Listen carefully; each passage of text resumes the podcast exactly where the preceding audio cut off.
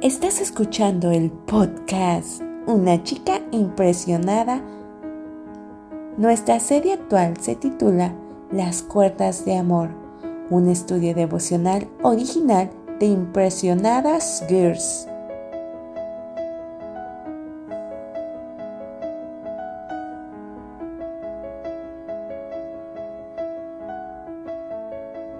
Continuando con nuestra meditación, observemos que hay una fuerza incomparable a la vez que una dulzura sin término en esta aseveración.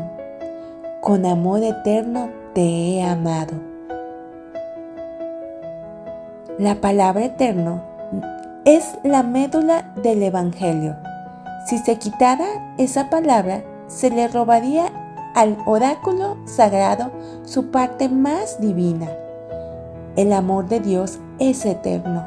La palabra contiene tres significados internos. Nunca ha tenido un principio. Dios no comenzó nunca a amar a su pueblo, o mejor dicho, antes que Adán cayera, antes que el hombre fuera creado, antes que las montañas fueran hechas, antes que los cielos azules fueran extendidos por todo el horizonte, hubo en su corazón pensamientos de amor hacia nosotros.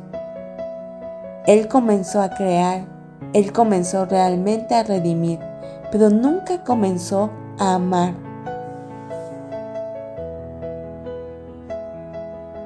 Es amor eterno el que resplandece en el pecho de Dios hacia cada una de las personas de su pueblo elegido.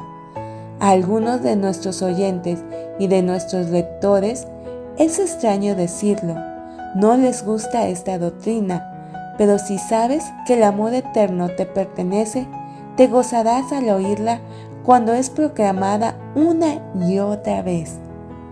Le darás la bienvenida a ese sonido lleno de gozo. Ah, el amor de Dios no es como el crecimiento de un hongo. No surgió a la superficie ayer, ni, crecerá mañana, sino que, como las colinas eternas, permanece firme.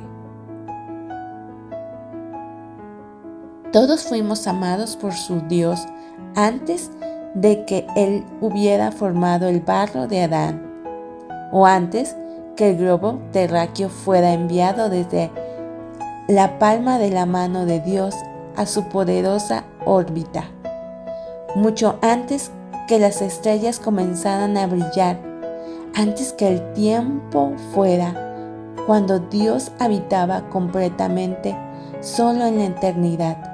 Los amó entonces y con amor eterno.